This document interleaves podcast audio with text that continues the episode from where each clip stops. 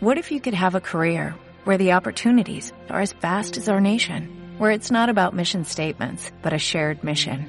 At U.S. Customs and Border Protection, we go beyond to protect more than borders, from ship to shore, air to ground, cities to local communities. CBP agents and officers are keeping people safe. Join U.S. Customs and Border Protection and go beyond for something far greater than yourself. Learn more at cbp.gov/careers. En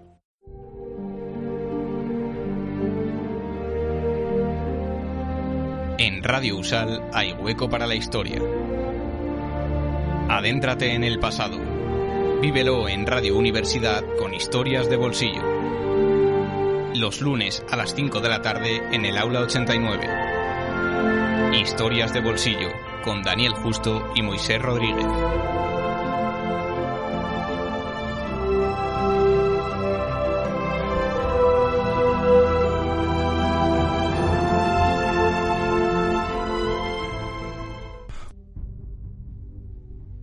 Muy buenas tardes y bienvenidos un lunes más, por último lunes, este, este curso a Historias de Bolsillo. Como os, he comentado, este es el último programa de la tercera temporada, antes de, del parón de, de verano y de volver con energías renovadas y con las pilas cargadas con muchas novedades en la temporada que viene a partir del, del mes de septiembre. Como hacemos en todos los programas, hoy traemos un nuevo tema monográfico y en este caso vamos a ver que es un tema muy veraniego y muy apropiado para las fechas en, en las que estamos, aunque ahora Moisés nos dará algunas nociones más acerca de, del tema con el que cerramos la temporada. Antes de comenzar, nos gustaría recordaros que tenéis todos los programas disponibles de estas tres temporadas que llevamos emitiendo, que llevamos grabando en nuestro iBox, eh, en colaboración con la radio de la Universidad de Salamanca, también en la web oficial de la radio de la Universidad de Salamanca y además podéis contactar con nosotros ya sea a través del Twitter, arroba as de bolsillo, iniciando con, con H, como recordamos todos los programas, y también en nuestro correo electrónico historiasdebolsillo arroba usal.es. A través de esas vías ya sabéis que podéis enviarnos todo tipo de propuestas, críticas, comentarios. Serán bien atendidas y seguro que las tendremos en cuenta ya para la temporada que viene. Y como comentaba, por última semana esta temporada, eh, te doy la bienvenida de nuevo a Historias de Bolsillo. Moisés, ¿qué tal? ¿Qué nos traes hoy aquí? A ver. Buenas tardes, Dani. Buenas tardes a todos. Bueno, pues como comentas, ¿no? Un tema yo creo que idóneo fundamentalmente por el tiempo en el que nos encontramos, pero también de cara al futuro porque vamos a no solo hablar de, de fútbol, de deporte, que es lo que vamos a tratar hoy, y teniendo en cuenta que estamos en la Eurocopa multinación que tenemos ahora mismo, pues yo creo que, que es un tema idóneo. Es la primera vez que tocamos, si no me equivoco, el tema del deporte en este programa. Si llevamos tres temporadas, estamos cerrando la tercera temporada y es la primera vez que tocamos este tema de forma frontal y era necesario hacerlo creo que hablamos un poco del deporte cuando hicimos un programa del movimiento obrero, pero fue de forma de soslayo, no fue como tema central, así que es fundamental yo creo que traer este tema y, ponerlo en valor, que ya lo haremos con el invitado, que creo que es necesario, eh, creemos todos los que estamos aquí hoy, los tres creemos que es necesario ponerlo en valor. Y bueno, eh, pero no solo vamos a hablar, no vamos a hablar de la Eurocopa, como es lógico, esto no es un programa de, de deporte, no estamos en el chiringuito ni en ninguno de estos programas donde se analiza el fútbol de forma tan, tan visceral, sino que vamos a, vamos a hablar un poco de historia, ¿no? De la historia del deporte, la historia del fútbol, en este caso en España. Para ello eh, hemos conseguido contactar con Juan Antonio Simón Sanjurjo, que es profesor de Historia del Deporte en la Universidad Europea de Madrid y que tiene principalmente, hemos traído, hemos señalado dos obras que tratan el tema que, tra que traemos aquí sobre el fútbol. El primero es Construyendo una pasión, el fútbol en España, 1900-1936 publicado por la UNIR Studios en el año 2015, y la otra, quizás más, más rimbombante para nosotros como, como país, como España, que es España 82, la historia de nuestro mundial, publicado por TV Ediciones en el año 2012. Pero bueno, vamos a hablar no solo de, estas obras, sino vamos a hablar un poco del fútbol, vamos a hablar de, del fútbol como ciencia de investigación, del deporte en general como, como ciencia de investigación. Y bueno, antes de nada, por supuesto, Juan Antonio, muchísimas gracias y sobre todo gracias por venir a hablar de este tema que, ya lo hablamos antes de empezar el programa. hay que, hay que introducirlo, ¿eh? hay que introducirlo en la, en la carrera de los historiadores, hay que introducirlo en la, en la disciplina porque no se puede dejar de lado un, movimiento de masas, ¿no? Como es el deporte. Muchas gracias, Daniel y Moisés, por vuestra invitación. Es un placer estar con vosotros y poder charlar un rato historia del deporte. Y, yo pienso, pienso como, como tú, Moisés, que bueno, que yo creo que es necesario, que es necesario por lo menos a, los apasionados de la historia, a los estudiantes de, de las facultades de historia, hablarles también de la importancia que tiene el deporte como una herramienta para, para conocer la historia. Antes de comenzar, si te parece, siempre solemos eh, pedir al invitado que nos dé alguna recomendación bibliográfica, ¿no? Ya hemos mencionado tus dos obras. No sé si hay alguna obra que tú consideres que una persona que se quiere introducir en el mundo de, la historia del fútbol o la historia del deporte en general, pues pueda servirle de, de, ayuda, ¿no? Para, o incluso, pues, alguna novela o lo, que tú consideres que pueda servir para, para este tema. Bueno, yo, yo, creo que hay un libro eh, muy interesante, eh, escrito por, por, un colega el que se llama Alejandro Quiroga, eh, que tiene por título el libro Goles y Banderas, Fútbol e Identidades Nacionales en España, y que, que yo creo que, que, es muy interesante para, para, analizar cómo el fútbol, algo tan, tan aparentemente banal como el fútbol, ha sido un instrumento que se ha utilizado desde principios de siglo como, como una herramienta para construir la narración identitaria de nuestro país. Y a través de, este, de, estas páginas, de estos capítulos analizados de forma brillante por este, por este autor, nos va contando y nos va llevando cómo desde, desde la narración, desde la construcción identitaria de España se ha ido utilizando el, el fútbol, pero también desde el País Vasco, desde Cataluña, desde otras áreas, se ha ido utilizando el fútbol como un elemento para construir esa narración identitaria. Y cómo ha ido evolucionando, y cómo se ha ido transformando, cómo se ha ido utilizando durante la República, y cómo se utilizó durante el franquismo, y cómo se utilizó durante la democracia, ¿no? Y cómo, eh, cómo evoluciona ese mito, por ejemplo, de la furia, de la furia española, y cómo ha ido transformándose a lo largo de los diferentes de las décadas y de, la dictadura de Franco y cómo ha llegado bueno, a esta última fase y esa transformación, esa evolución en, otro concepto diferente o en otro mito diferente, ¿no? que empieza en el 2008 con, con ese periodo de, de éxitos de la, de la, selección española ¿no? y cómo, cómo, ha ido transformándose desde la dictadura a la democracia. Yo creo que es un libro muy aconsejable para, para los historiadores en general. Eso es lo importante. Al final, yo, yo utilizo, utilizo el deporte para, para, para analizar, para investigar historia. No utilizo el deporte como esa ventana para entrar en, en el estudio de, de, periodos como el franquismo, periodos como la guerra civil o como la república. ¿no? Es, es la, la, ventana o la puerta por la que, por la que me cuelo y yo creo que es, que es un libro muy interesante para, para los historiadores, para entender de alguna forma o estudiar sobre, sobre todo a aquellos que les interesa nacionalismo, la identidad nacional, a través de este elemento tan banal, tan supuestamente banal como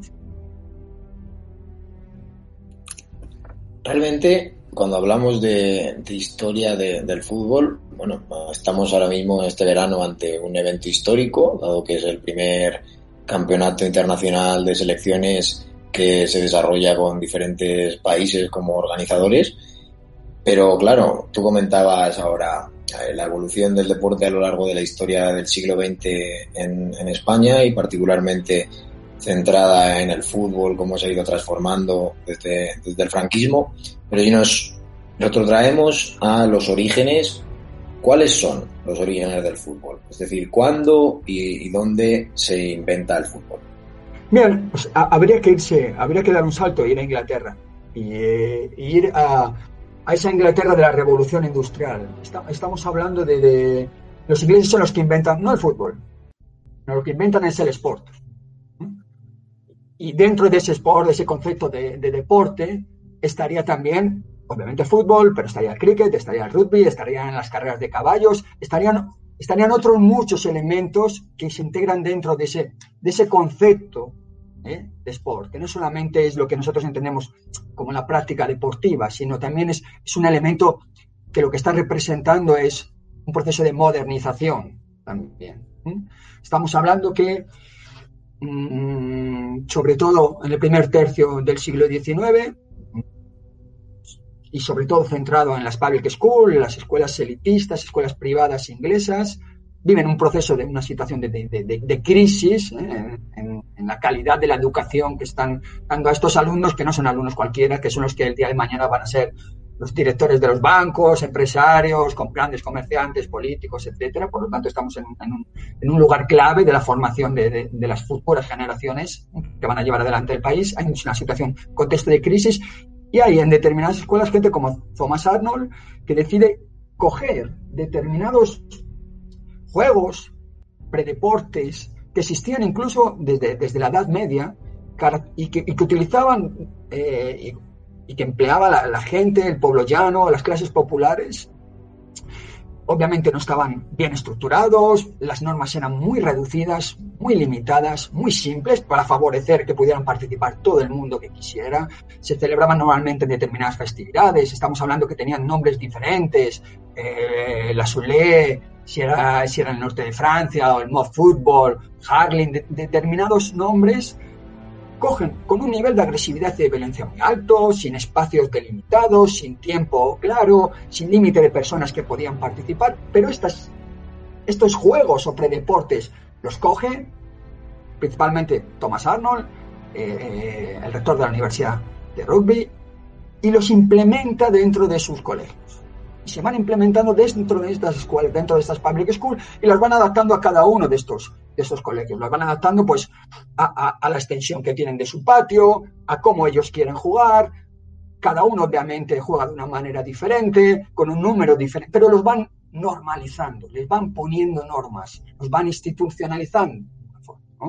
El punto clave, para tampoco alargarme demasiado, será eh, una vez que se han integrado en estas escuelas, obviamente los estudiantes terminan, terminan sus estudios, salen de estos colegios y siguen practicando estos deportes, siguen creando los primeros clubes, me refiero como el Sheffield o como otros clubes, en los que van, el problema de esto que es que todavía no hay unas reglas para todo el país, el que cuando una escuela quiere jugar con la otra tienes que ir mezclando las diferentes reglas, tienes que jugar el primer tiempo con las eh, reglas de Eton y el segundo con las de rugby, que, que, son parecidas pero que son diferentes. Hasta que en 1863 en la Freemasons de Londres, los delegados de estas escuelas se juntan para ver, bueno, queremos crear competiciones y queremos de alguna forma que esto sea mucho más útil, más factible, más dinámico, que no tengamos que estar... De alguna forma queremos hacer lo mismo que hacemos con nuestras empresas y cuando comerciamos. Que haya normas, que haya reglas, que haya constituciones, que sepamos cómo podemos hacer esto y cómo podemos gestionar esto. De alguna forma están aplicando los mismos conceptos mentales que tienen fuera del deporte al deporte porque estamos hablando de esa, esa alta burguesía, de esa élite social que está desarrollando esto que se llama sport, que es un elemento claramente diferenciador socialmente. ¿no? Me estoy diferenciando de otras, de otras clases sociales. Serán ellos en esas, en esas reuniones, los delegados, los que terminan de alguna forma llegando a un acuerdo y a un desacuerdo en la forma en cómo ellos quieren desarrollar el juego, pero cómo es mejor para formar a nuestros alumnos.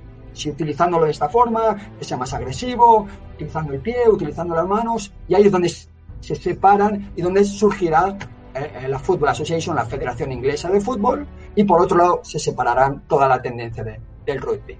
Digamos que, que, ahí es el punto de inflexión. Posteriormente saldrá el, gran campeonato, el primer campeonato nacional, que será la FA Cup, que, que es lo que luego se copiará, ¿no? Nuestro, nuestra Copa del Rey o nuestro Campeonato de España o, o, las diferentes copas de los diferentes países, de alguna forma es un, es un prácticamente un copia y pega a esta, a esta primera competición.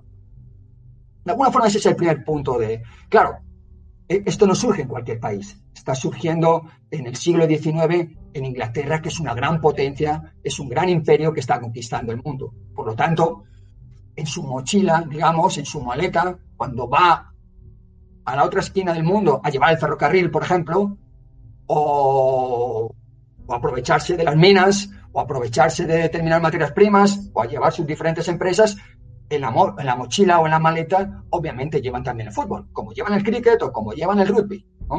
E-, ese, es, el primer punto de, partida, ¿no? por resumirlo de, alguna forma.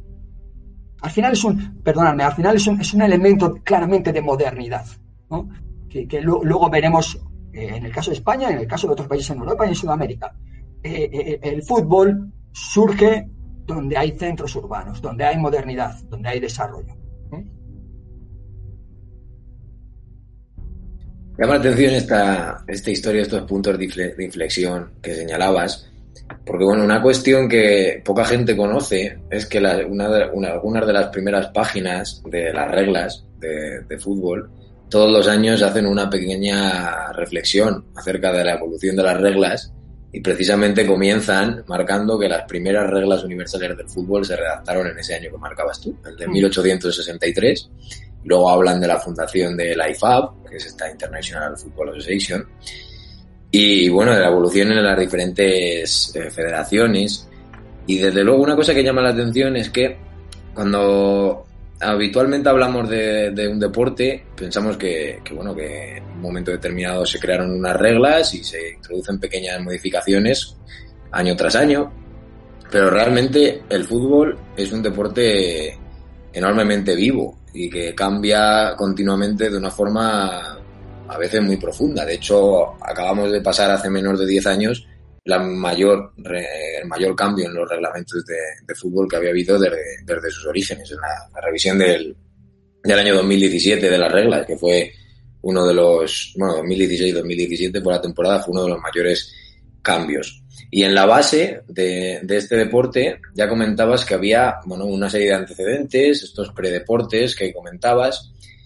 ¿Podrías desarrollar un poco qué deportes o juegos pueden ser vistos como precedentes claros del fútbol? Porque a menudo, cuando nos vienen a la mente los juegos que se parecen al fútbol, uno piensa, por ejemplo, en la América prehispánica y en los juegos de la pelota que allí se realizaban, pero seguro que, hay una serie de juegos que se relacionan de una manera mucho más directa a eso que se convirtió en la Inglaterra de la segunda mitad del, del 19 en, un deporte reglamentado. Pues yo, Daniel, en esto eh, eh, te voy a contestar un poco como contesto también a mi, a mis alumnos. ¿no? Eh, realmente yo creo que hay una clara diferencia entre eh, el punto de inflexión que marcan los ingleses en ese periodo, siglos XVIII, siglos XIX, y todo lo que existía antes.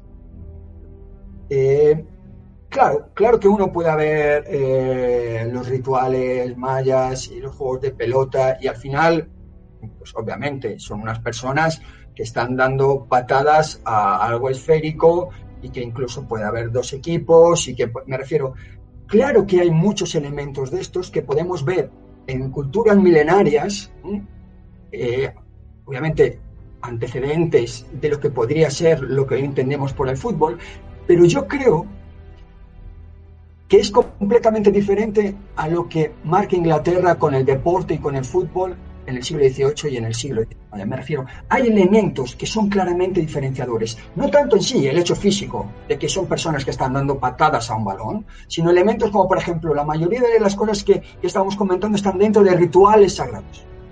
El fútbol no. El fútbol está fuera de esto. Cada uno luego tiene su religión. Y fijaros, en Inglaterra se, jugaba los sábados a la salida de la fábrica, no los domingos, porque el domingo es el día que hay que ir a la iglesia, por lo tanto, este día lo dejamos. O sea, claro que la, religión influye, ¿cómo no va a influir? No, pero, pero no está dentro de un ritual, ¿sabes? Hay determinadas características que marcan un claro punto antes y después en lo que podemos entender como el deporte moderno. Lo de antes no lo considero deporte, lo considero determinadas actividades, juegos, podemos llamarlo que deportes, como vosotros consideréis, pero que son diferentes. ¿Por qué? Porque no solamente es el hecho físico, que en muchos casos es realmente parecido a, lo que puede ser el fútbol hoy en día, ¿no? sino son los elementos que están alrededor. Claro, la construcción de fuera de un ritual sagrado, elementos como por ejemplo la tecnología, elementos como por ejemplo la tecnología, estamos hablando solamente en el tipo de balón, las botas de fútbol, las camisetas, estamos hablando los medios de comunicación, la importancia de los medios de comunicación en relación con el deporte, pero no solamente ahora mismo, sino cuando va surgiendo. Hay que informar a la gente de que vamos a jugar un partido de esto que se llama fútbol y que muchos no saben lo que es. Hay que formar a la gente sobre qué es fútbol. La, la importancia de, por ejemplo, de la utilización de elementos como normativas, hay que crear unas instituciones hay que crear, unas normativas, hay que crear esas reglas que decíamos antes, elementos como por ejemplo la estadística, elementos como las apuestas, elementos como la aplicación de algo tan moderno como es el cronómetro. No hay cronómetros hasta la revolución industrial. Es el cronómetro que utilizamos en las líneas de trabajo, en las cadenas de trabajo y que ahora lo aplicamos también para algo fundamental en el deporte moderno que es el récord. Sin cronómetro no hay récord. Me refiero, estos elementos son los que marcan una clara diferencia en lo que yo entiendo el deporte moderno.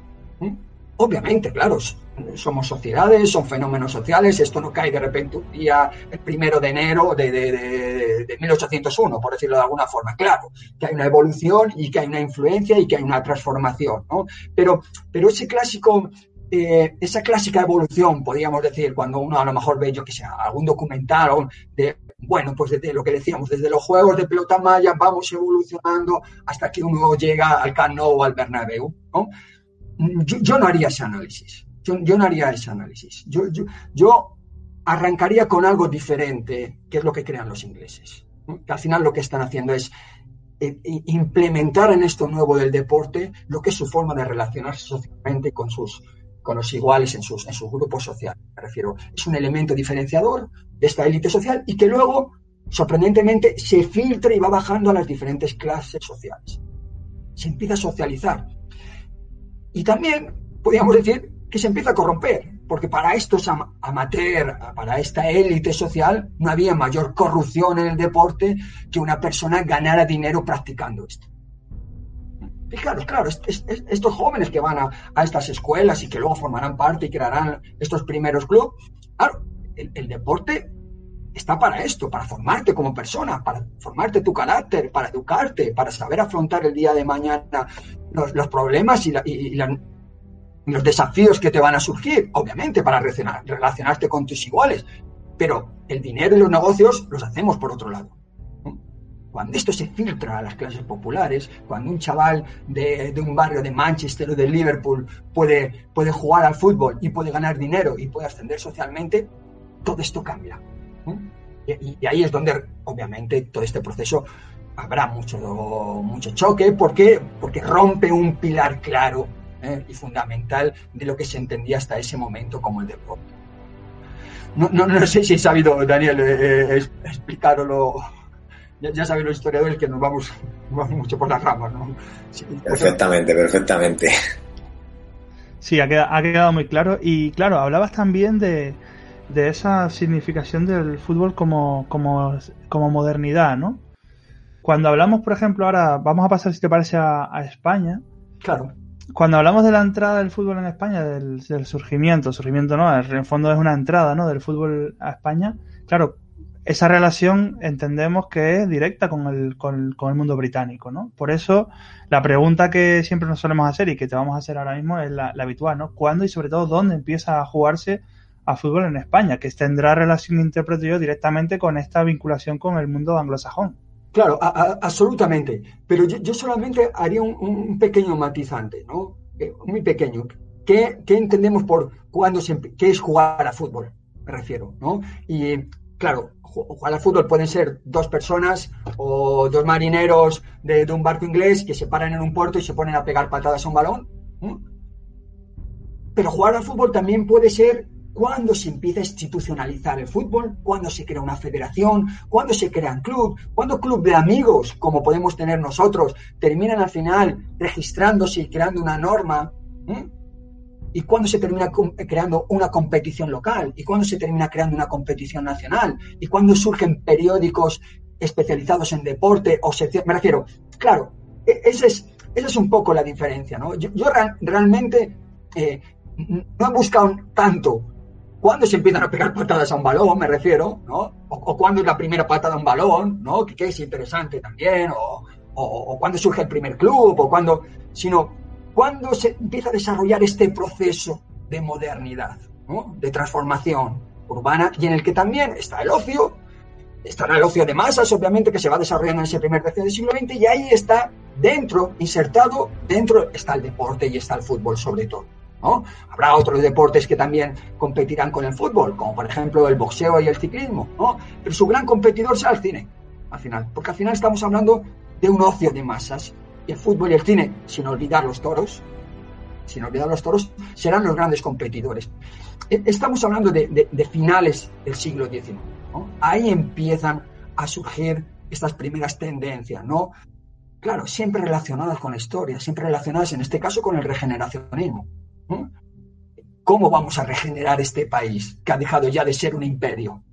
Y que ya nos hemos dado el último, el último golpe en Cuba. ¿no? Estos regeneracionistas empiezan a entender también que, siguiendo el ejemplo de otros países europeos, siguiendo el ejemplo, obviamente, como estamos hablando de Inglaterra, de Francia, el deporte, la actividad física puede servir para regenerar y para crear una nueva generación de jóvenes. Empiezan a surgir estos primeros clubes a finales del siglo XIX, principios del siglo XX. ¿Cuáles son las líneas de desarrollo? Pues bueno, por un lado, obviamente, el, podríamos decir, el fútbol de, los marineros, ¿no? Obviamente estamos en, entrada, en la entrada del Mediterráneo, hay muchos barcos que, llegan de Inglaterra o de otros países y que van a parar en los puertos como de Vigo, de La Coruña, van a parar en Cádiz, van a parar en Málaga, van a parar obviamente en Barcelona y como van a parar también en Marsella, en Nápoles y demás.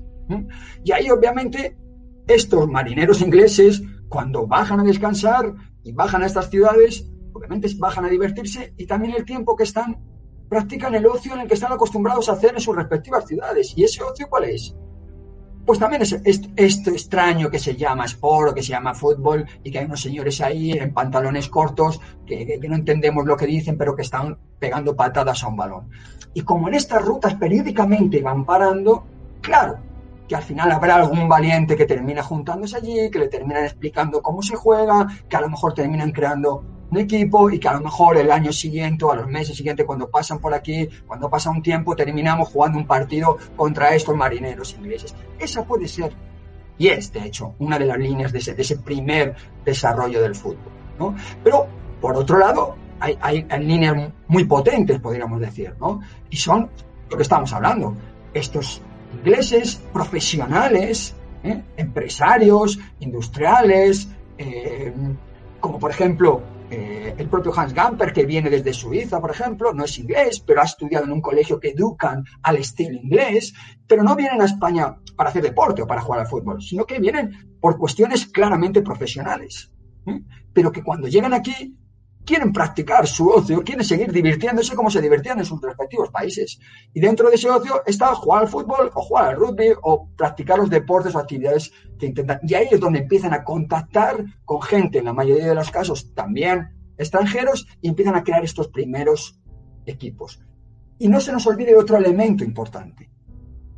Esta gente de la alta burguesía, élite industrial, que en muchos casos también envían a sus hijos a estudiar en Inglaterra o hacer una experiencia, como podríamos hablar ahora, unas prácticas profesionales, me refiero. Mi hijo va a heredar la empresa, el negocio, por lo tanto, tiene que ir a, formarse en Inglaterra o, fuera de España y que ahí, en esa formación, en ese periodo de formación, también aprenden lo que es esto del sport, lo que es esto del fútbol, y que vuelan en muchos casos con un balón debajo del brazo, o por lo menos con el concepto, y cuando llegan a sus respectivas ciudades, empiezan a organizar estos primeros clubes, claramente de amigos, claramente de amigos, que en muchos casos pues, desaparecen o se juntan, se extienden, pero ahí es donde, digamos que esas son las tres, las tres líneas principales.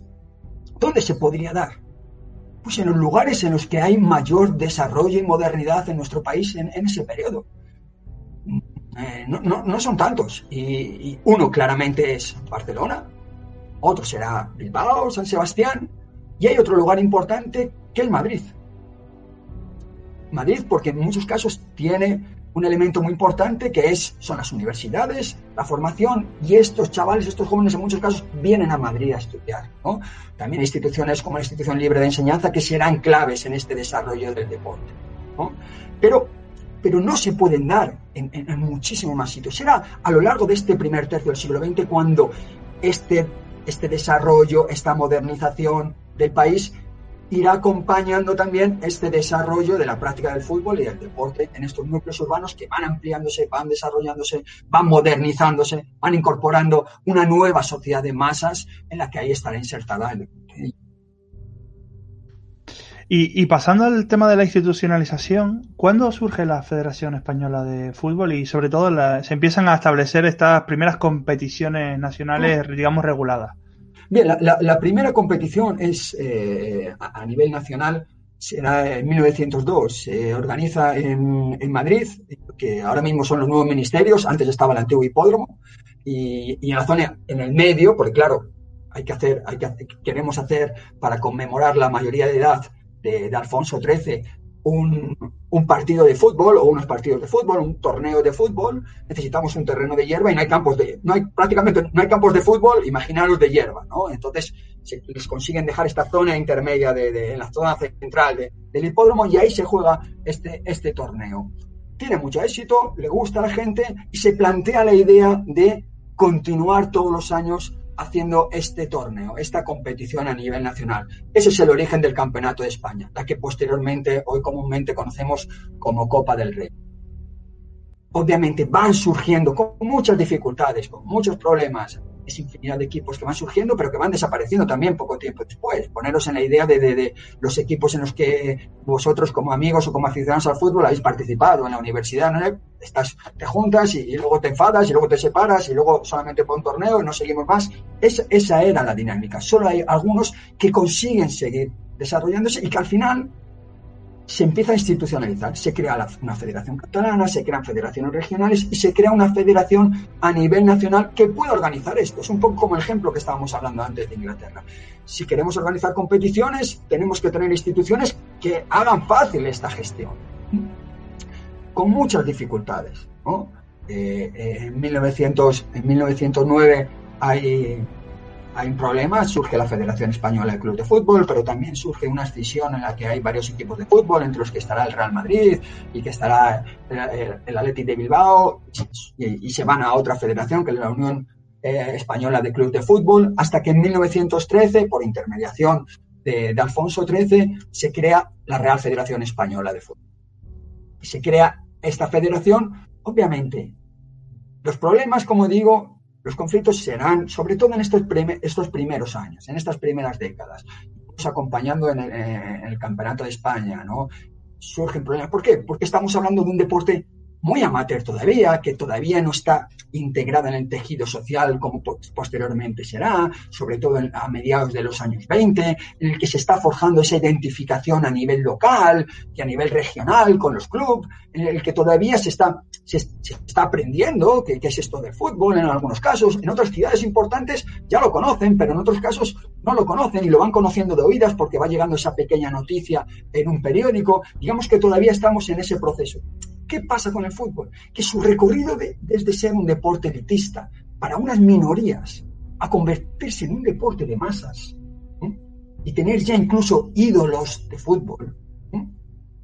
El recorrido es muy rápido. Estamos hablando, como hemos dicho, desde final del siglo XIX, principio del siglo XX. Fijaros que a mediados de la década de los 20 ya se tiene que regular el fútbol profesional y amateur. Porque la FIFA está obligando a las federaciones a que hay que regularlo ya. ¿no? Porque ya vemos lo que se llama el amateurismo marrón. Gente que en principio son amateur, pero que no, son amateur, porque, porque les han dicho que si vienen a jugar a este equipo, les ponen una carnicería, una zapatería o no sé qué, le dan tanto dinero, porque claro, el fin de semana dejo mi trabajo para ir a jugar en tu equipo. Eh, no, son profesionales, pero tampoco son amateur. Eh, pero claro, eh, los conceptos que tenemos de esto que se llama sport y que han traído los ingleses de que eh, esto tiene que ser amateur. Entonces ahí empiezan a ver los, los choques, ¿no? Surge gente como, claro, como Samitier o como Ricardo Zamora, que estos señores ya son claramente profesionales, ¿no? Eh, y, estos ya no son amateurs, estos viven con esto, tienen un sueldo eh, y son estrellas y son ídolos del deporte, ¿no? Y ahí se empieza a diferenciar. Y, este paso, este recorrido, que hay deportes que han tardado décadas, en el fútbol es prácticamente desde 1900 hasta 1925. Es muy interesante ese tema que tocas, ¿no? del tema de las masas, pero si te parece, eso lo dejamos para un poco más adelante, para seguir un poco con el, con el recorrido, sobre todo desde el punto de vista político, porque eh, hay uno de los grandes mitos, ¿no? Yo creo en la historia de España, que es el, la vinculación del franquismo con determinados equipos de fútbol, sobre todo con el Real Madrid. ¿Qué hay de verdad en ese, en e, primero, ¿cómo utiliza el franquismo el fútbol? Es decir, ¿qué, ¿qué, papel tiene, sobre todo a nivel internacional, que creo que es bastante interesante? Y por otro lado, ¿qué hay de verdad o de mito en, en ese apoyo incondicional supuesto del, del régimen a, al Real Madrid? Pues, pues en general, el, el deporte y el fútbol, eh, o la utilización del deporte y el fútbol por parte del franquismo, es bastante mala. Si lo comparamos con otros modelos similares y previos, como ha sido el de la Italia de Mussolini o la Alemania de Hitler. Me refiero, al final, lo que está haciendo España es copiar en principio esa estructura, ese modelo de política deportiva, ¿no? y ahora hay que implementarlo. Eh, estamos hablando, por ejemplo, para que os hagáis una idea, en 1922 llega Mussolini a, a, al poder, 1932, Juegos de Los Ángeles, eh, Italia, si no me equivoco, queda primera en el medallero o segunda en el medallero. En el 36, Italia queda segunda en el medallero. Me refiero, toda esa política deportiva que en un principio quiere integrarse en el tejido social y transformar y crear al nuevo ciudadano, al nuevo fascista italiano, ¿no? tiene éxito, no solamente desde esa perspectiva de socialización del deporte, sino desde la perspectiva de rédito y de propaganda y de imagen. ¿no? Ahí incluimos los mundiales del 34 de la selección italiana, del 38, el campeonato del mundo de los pesos pesados de Primo Carnera, etc.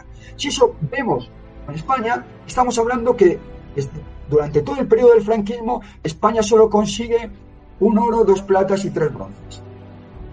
Por lo tanto, a nivel, podríamos decir, de rendimiento, no está dando, no es una política deportiva muy efectiva, como hemos visto en el ejemplo de, como os he dicho, de la Italia fascista, pero podríamos decir Alemania democrática o la Unión Soviética. Realmente no hay beneficio por esa parte. A nivel de, de propaganda eh, o de transformación de la imagen del país, eh, al final lo que está haciendo el franquismo es aprovechar los resultados que espontáneamente van surgiendo.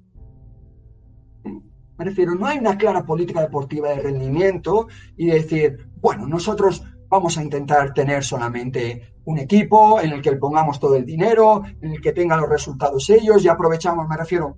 No, al final, si en, la primera fase, en el primer periodo del franquismo, ese, eh, el Atlético de Madrid o el Atlético de Aviación el que tiene los resultados, lo aprovechamos, obviamente cuando surge la Copa de Europa, el Real Madrid está jugando, el Real Madrid gana y ahí aprovechamos ese beneficio. Igual que Bamontes cuando gana el Tour de Francia o cuando Santana gana Wimbledon. Ahí es donde sacamos el beneficio, de alguna forma. No hay una clara eh, idea de utilización, sino que de forma espontánea, claro, luego sí que lo utilizamos. ¿eh? Por supuesto, claro que, claro que el franquismo utiliza, utiliza el Real Madrid, absolutamente.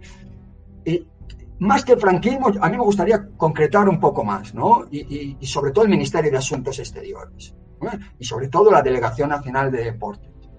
Eh, porque luego en el Consejo de Ministros sí, todos podían ser del Madrid o del Atlético de Madrid o del equipo que... Pero, pero una cosa es eso y otra cosa es tener dentro de tu estrategia política o de política exterior de qué nos puede servir el deporte o la utilización del deporte. ¿no? Eh, son ejemplos muy claros, me refiero. En 1960, en la primera edición de la Eurocopa, España tiene que jugar contra la Unión Soviética. Eh, Franco, cuando es una selección, una gran selección, que probablemente hubiera, estamos hablando de jugadores como Stefano, Ocupada, etcétera, que probablemente hubiera ganado el torneo, pero políticamente no interesa porque corremos el riesgo de perder contra los soviéticos, manchar nuestra imagen, etcétera, etcétera, ¿no? por cuestiones políticas, no, no tenemos relaciones diplomáticas con la Unión Soviética. Entonces se prohíbe a la selección española ir a jugar esta primera edición de la Eurocopa. En 1964 el contexto cambia el Ministerio de Asuntos Exteriores ha conseguido de alguna forma luchar en ese Consejo de Ministros para hacerles entender la importancia que puede tener el fútbol como un elemento para transformar una imagen que necesita el franquismo, sobre todo por una estrategia política. Tenemos que incorporarnos en Europa. Queremos ser un país como los demás eh, países de Europa Occidental. Queremos estar ahí, ¿no? Y, somos los únicos que, que somos diferentes y que tenemos una dictadura. Vamos a intentar aprovechar esta imagen más idílica que puede dar el deporte. Pensar que, cada equipo de fútbol que hacía una gira fuera de España, eh, obviamente tenía que pedir permiso al Ministerio de Asuntos Exteriores. El Ministerio de Asuntos Exteriores tenía, veía contra quién jugaban, a qué país iba, y se lo concedía o no. Si se lo concedía, inmediatamente contactaba con los embajadores de las ciudades a donde iba a ir para que aprovechara diplomáticamente, propagandísticamente la visita de estos equipos. No nos olvidemos también, que muchas veces se nos olvida, a estos equipos como el Real Madrid, que sobre todo aprovechó sus éxitos en Europa para hacer giras internacionales donde ganaba muchísimo dinero, obviamente todas esas divisas no iban directamente al bolsillo del Real Madrid, sino que pasaban por el Estado y esas divisas luego se transformaban en pesetas, que por lo tanto también era un beneficio económico, no solamente un beneficio, podríamos decir, propagandístico o de imagen. Digamos, esta es la parte del franquismo. Por la parte de los clubes, claro, claro que el Madrid tenía interés en llevarse, por decirlo de alguna forma, ¿no? en tener buenas relaciones con el franquismo, pero los demás clubes también. Que, eh, eh, demás club como, como cualquier institución y organismo dentro de un régimen dictatorial. ¿eh? Claro que los demás clubes también querían llevarse bien y tener buenas relaciones, porque si querían también hacer una gira fuera de España o que viniera un equipo de fuera a jugar un amistoso con ellos, tenían que seguir el mismo protocolo, me refiero. Tenían que tener el permiso, de alguna forma, de Franco, del Ministerio de Asuntos Exteriores, me refiero. Claro que los clubes quieren llevarse bien con el franquismo. ¿Qué pasa? Que, pues bueno, como sigue siendo el fútbol ahora mismo, eh, depende de las personas que estén trabajando también en esa área los goles vienen por los futbolistas, los entrenadores son muy importantes, pero los directivos y los presidentes también son importantes y los vemos todos los días en el fútbol y esto también pasaba en los años 40, en los años 50, en los años 60. Y el que tengas directivos, como el caso del Real Madrid, una persona brillante a la hora de estas relaciones diplomáticas y políticas, como Raimundo Saporta, para saber potenciar estas relaciones, fue clave, fue clave. Pero si el Madrid no hubiera tenido éxitos deportivos, esto no hubiera, no, hubiera llegado a nada, me refiero. Es al final el éxito deportivo lo que hace al franquismo acercarse a esta situación, me refiero. Cuando no hay éxito deportivo, tanto al franquismo como, como lo estamos viendo hoy en día todavía, cualquier democracia, me refiero, el, el, deporte es un elemento muy interesante para los políticos, ¿no? Cuando hay éxito, cuando hay triunfo, nos acercamos al deporte. Cuando llega el fracaso, que todo el mundo que está en el deporte sabe que antes o después llega el fracaso, ahí normalmente nos alejamos un poco más, ¿no? Pero realmente el franquismo no utiliza de forma brillante el deporte, probablemente por, por, el concepto que tiene, que tiene gente como Carrero Blanco o el propio Franco del deporte. No es un concepto moderno del deporte. Decir, Carrero Blanco prioriza antes la seguridad a organizar un evento internacional eh, en España. ¿Por qué? Porque van a venir corresponsales internacionales, porque va a venir mucha gente, vamos a tener... Y, la seguridad puede debilitarse. ¿Qué pasa si en un estadio con eh, 100.000 personas saca uno por ahí una pancarta contra Franco? Claro, dentro del Consejo de Ministros hay mucha gente que, que, no está de acuerdo. Aparte del gasto económico que puede suponer, ponemos en peligro la seguridad. ¿no? no tienen ese concepto, podríamos decir, moderno de un Samaranch, ¿no? por poneros otro ejemplo. Y ni el propio Franco. el propio Franco es una persona que, vosotros sabéis, se ha formado, es un militar, claro que la actividad física es importante para un militar, pero no, no estamos hablando de esto, estamos hablando de, de el elemento de modernidad, de la utilización moderna del deporte como un instrumento de relaciones internacionales. Que esto es otro salto, me refiero. Este es otro salto que Samaranch, por ejemplo, Raimundo Saporta lo incorporan rápidamente. ¿no?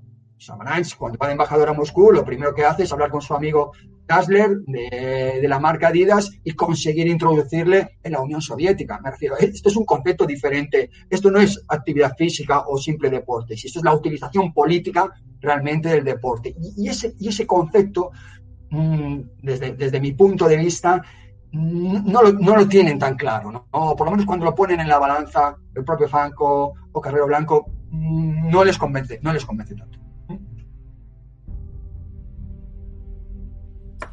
Hay un, aspecto que ha ido sobrevolando toda la, toda la entrevista y es la idea de que el fútbol va mucho más allá de lo que sea el deporte, de lo que son las reglas que lo rodean, sino que se relaciona directamente con la visión que se tiene y la manera en que se vive dentro de la, de la sociedad.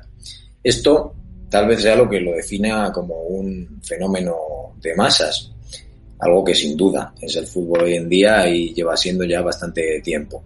¿Podría identificarse un contexto específico en el que el fútbol pasó a ser considerado un fenómeno de masas, tanto a nivel internacional como, como en España? Sí, ese primer tercio del siglo XX, sobre todo a partir de mediados de los años 20.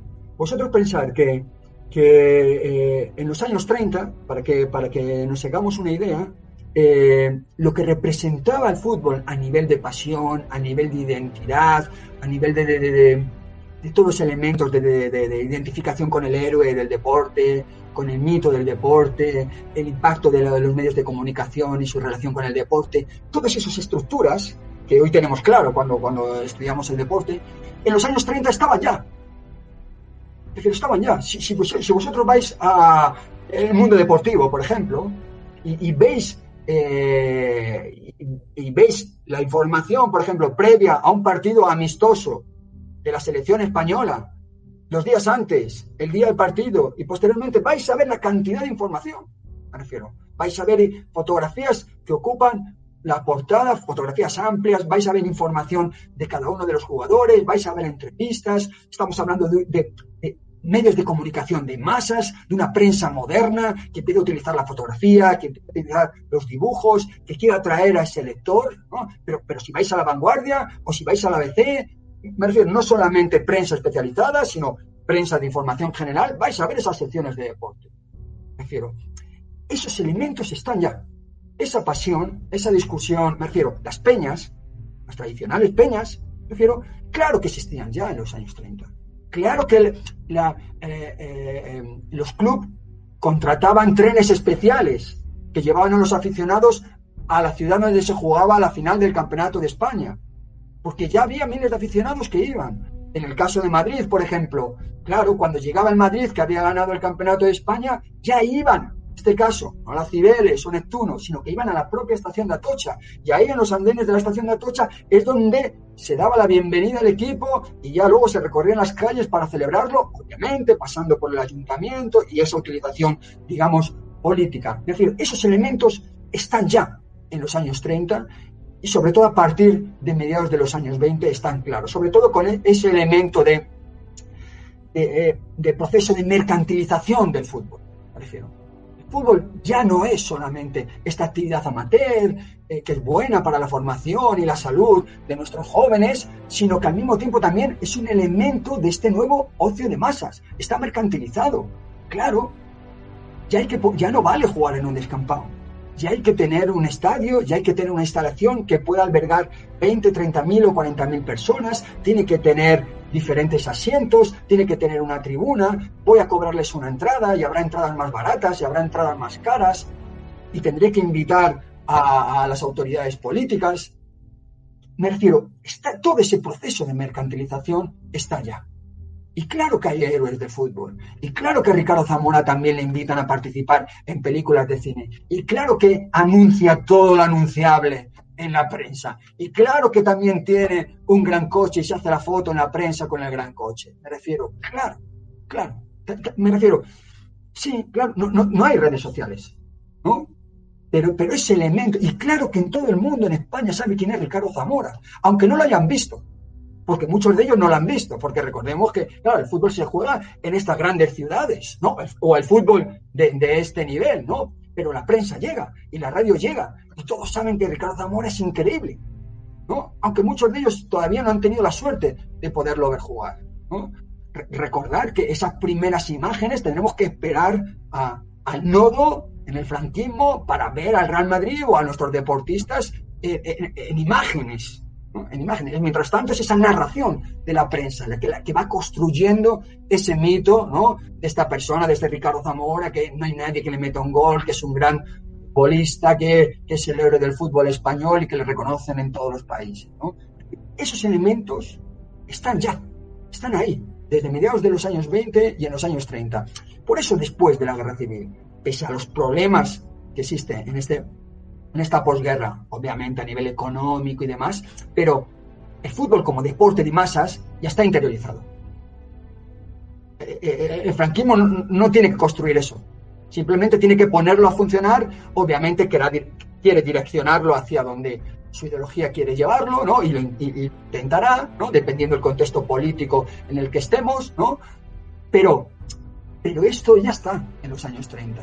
Ya todo el mundo, todo el mundo juega en su barrio al fútbol, porque hay un equipo o le pega patadas a un balón en su barrio, y también cuando puede se gasta eh, el dinero para ir al Metropolitano, o para ir a Chamartín, o para ir al Scores. Me refiero a San Mamés. Me refiero, no solamente no solamente ese deporte, digamos, profesional, sino que lo interesante es que se ha integrado en la sociedad, en el que hay equipos de barrio, que hay ligas bancarias, que hay ligas de empresa, que, está en el día a día, de alguna forma, ¿no? Y que, es, y que obviamente es un gran competidor para el cine o para los toros, claro que sí.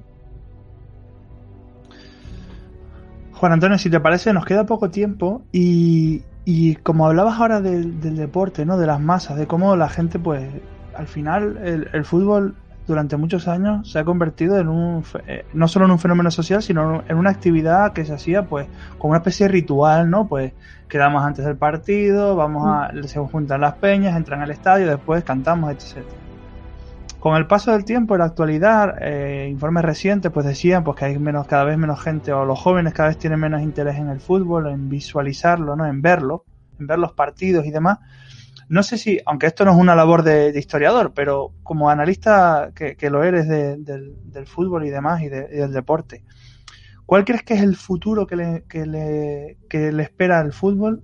Teniendo en cuenta que desde mi punto de vista, y no sé si ustedes están de acuerdo conmigo, cada vez el fútbol se ha convertido más en una cuestión de negocio como tal que en una... Es por lo menos en España cada vez se cuida menos al, al aficionado, se cuida más a la televisión, una televisión que no necesariamente es vista. No sé qué es lo que piensas al respecto de, del futuro en este sentido como fenómeno de masa. No sé si crees que va a haber un retraimiento o siempre va a estar eh, desde el punto de vista de la visceralidad ¿no? del deporte. Bueno, ya, ya, sabéis lo primero, pongo las manos por delante porque ya sabéis que los historiadores para adivinar el futuro no, no, no, somos los mejores, no es nuestra especialidad eh, el futuro precisamente. Pero, pero aparte de historiador, pues, pues también soy, soy aficionado al deporte y, y, también de alguna forma mezclo, tengo la suerte de mezclar eh, mi profesión y mi pasión a la hora de, de, investigar y de estudiar historia con, con, con, también mi pasión o mi hobby con, con el fútbol y, y, me gusta ver esa y analizar eh, esa evolución que estabais hablando. Una evolución bastante, bastante interesante como fenómeno, sobre todo porque, porque eh, fijaros, eh, lo más importante para un club en los años 60, por ejemplo, en los años 70, era conseguir tener un estadio muy grande. Hay que ampliar el Bernabéu, que entren ciento y pico mil personas. Maracaná, venga, doscientas mil. Hay que el Camp Nou, más grande. ¿Por qué? Porque la financiación de los clubes, la parte más grande de esa financiación, venía por las entradas. Entonces tú tenías que ser muy inteligente como club y saber dónde estaban los límites, porque tú no solamente necesitabas que viniera el empresario, la persona relevante a la tribuna para hacer negocios con ellos, que también, claro, pero que también necesitabas el chaval de, de, de, Vallecas o de Villaverde, que con el poco dinero que tenía pudiera entrar en el estadio, porque tenías que llenarlo. Entonces tenías que saber cuál era el precio de esa entrada que se podía permitir ese chaval para poder ir cada 15 días a ver a su equipo. Porque tenías que llenar ese estadio, ¿de acuerdo? Obviamente estadios completamente diferentes, en los que no había un asiento para cada uno, sino que eran la mayoría de los espacios eran de pie, por lo tanto, cuando llegaba un partido importante de Copa de Europa, además, se generaba el doble de entradas porque había que generar el doble de beneficio, ¿de acuerdo? Si os fijáis, la situación ahora es que esa parte de las entradas se ha reducido sensiblemente en el presupuesto de un equipo. ¿Cuál es lo importante ahora? ¿Dónde está lo importante? No en que tenga un estadio más grande, incluso cada vez, si fijáis, los estadios son, son más pequeños en comparación con lo, que eran, con lo que eran antes. Ahora lo importante que es pelear los derechos de televisión y el marketing. Ahí sí, ahí sí que los clubes sacan el cuchillo y van a por, a por el trozo de tarta más importante, me refiero. Eso es lo que nos va a permitir, claro, lo que le permitía a Bernabéu poder fichar a Di poder fichar a estos jugadores, poder traerse a Puskas, era este dinero que conseguía gracias a las entradas de un estadio y gracias también, obviamente, a los éxitos en Europa, los éxitos en España, que no te generaban dinero, pero que sí que te generaban la posibilidad de jugar fuera. Partidos amistosos internacionales que te daban dinero. Ahora, ese beneficio está, repito, en los derechos de televisión. Ahí es donde, por lo tanto, ¿qué es lo importante para mí? El chaval como vosotros o como yo, que lo está viendo desde casa.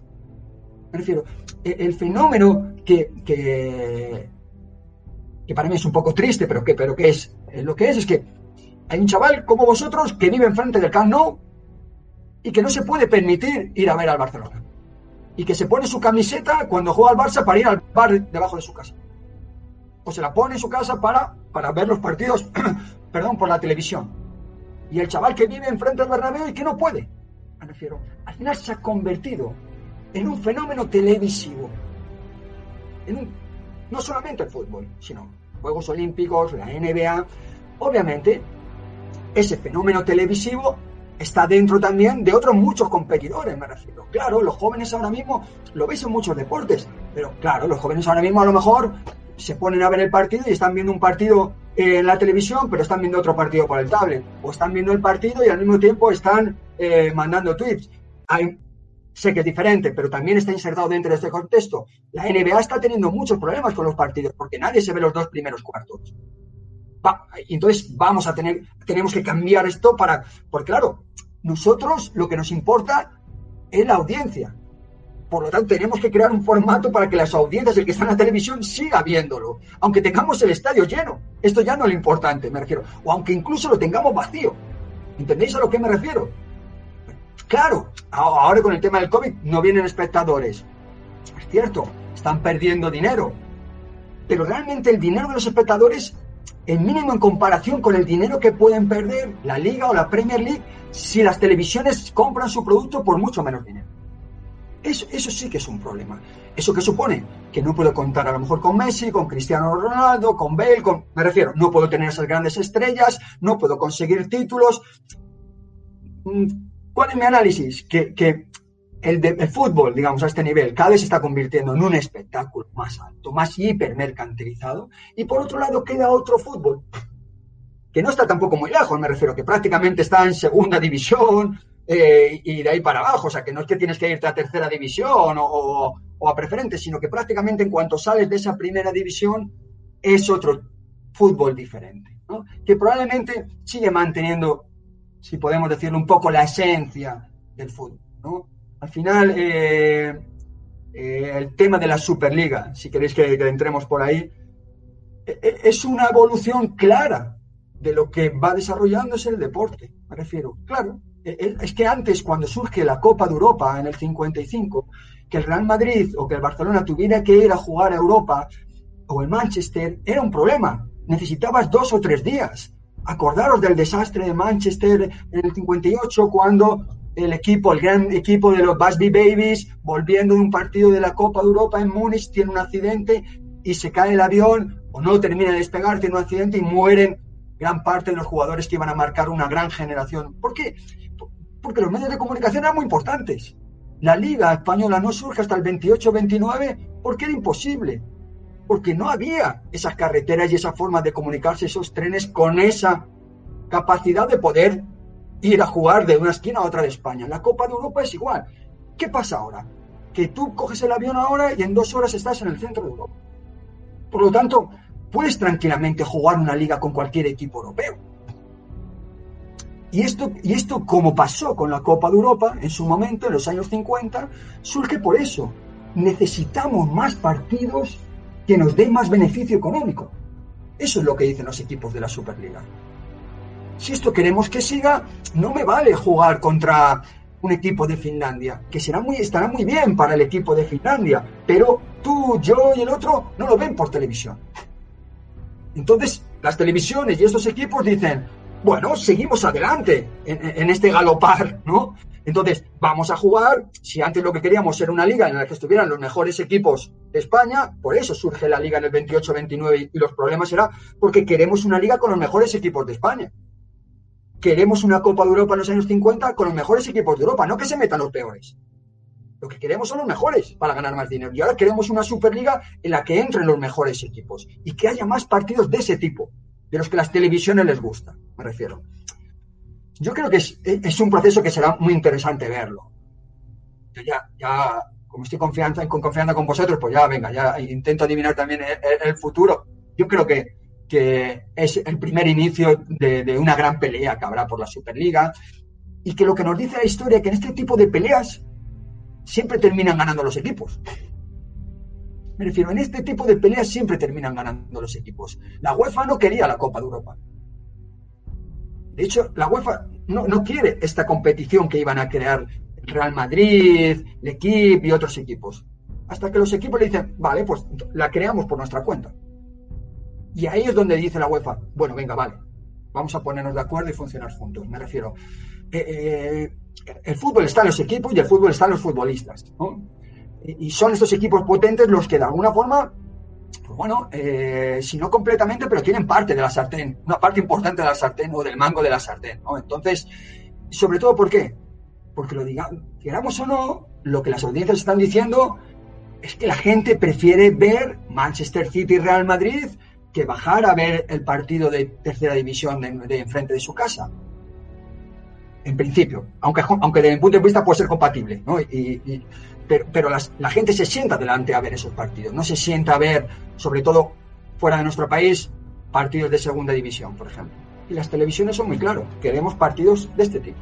Y los equipos, grandes equipos, dicen, queremos este tipo de partidos que nos va a generar el doble de beneficios. Bueno, Juan Antonio, pues muchísimas gracias por, venir hoy aquí con nosotros y, echar el ratito, que es nuestro último programa de la tercera temporada y creo que es la, forma perfecta de acabar el, año eh, radiofónico y, sobre todo el momento en el que nos encontramos ¿no? con la Eurocopa ahora mismo pues eh, jugándose. Muchísimas gracias. Es un placer, felicidades por vuestro programa. Animaros a seguir adelante, a seguir analizando la historia. Gente tan joven como vosotros, con esa pasión por la historia, es un placer haber participado en este programa. Me tenéis a vuestra disposición para lo que queráis. ¿vale? Un saludo también a todos los oyentes de vuestro programa y muchas gracias por todo. Muchas gracias. Bueno, unas preciosas palabras para terminar no solamente el programa, sino, sino esta tercera temporada en la que de nuevo Moisés y yo queremos agradeceros a todos los que estáis al otro lado de, las ondas, nos gusta decir siempre porque sin vosotros no sería posible o no tendría sentido que, hiciéramos este programa. También, como no, muchas gracias a toda la organización de la radio de la Universidad de Salamanca, en especial a Elena Villegas, su directora, que nos ha dado siempre la, oportunidad y la libertad de hacer este programa como, como quisiéramos. Sin más dilación, os recordamos que podéis acceder a todos nuestros programas en iVoox y también a poneros en contacto con nosotros en nuestro correo electrónico historiasdebolsillo.es o en el Twitter arroba as de bolsillo. Os deseamos a todos un feliz verano y que disfrutéis de, de, la Eurocopa con energías de nuevo renovadas después de, después de este programa. Hasta la temporada que viene.